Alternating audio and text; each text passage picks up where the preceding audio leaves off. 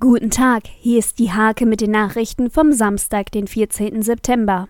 Ein neues Volkshochschulgebäude sowie eine Mehrzweck-Veranstaltungshalle sollen vorne am Berliner Ring entstehen. Die Idee nennt sich Bildungscampus und soll etwa zwei Jahre geplant und zwei Jahre gebaut werden. Ein 500 Kilo Ochse wurde in der Nacht zu Donnerstag auf einer Weide bei Steimke gerissen. Nach den Worten von Wolfsberater Hubert Wiechmann müssen aufgrund der Größe des Rindes mehrere Wölfe am Werk gewesen sein. Lutz Hamann heißt das neue Boot der Schülerruderriege des Gymnasiums Stolzenau. Das Boot trägt den Namen des gleichnamigen Lehrers und Gründers der AG, der im April 2016 verstorben war. Spieltag Nummer 8 in der Fußball-Bezirksliga. Für den SVBE Steimke um Jan-Luca Lippelt geht es am Sonntag um 15 Uhr daheim gegen Tabellenschlusslicht Diepholz. Intercomata empfängt Landesliga-Absteiger TV Stur.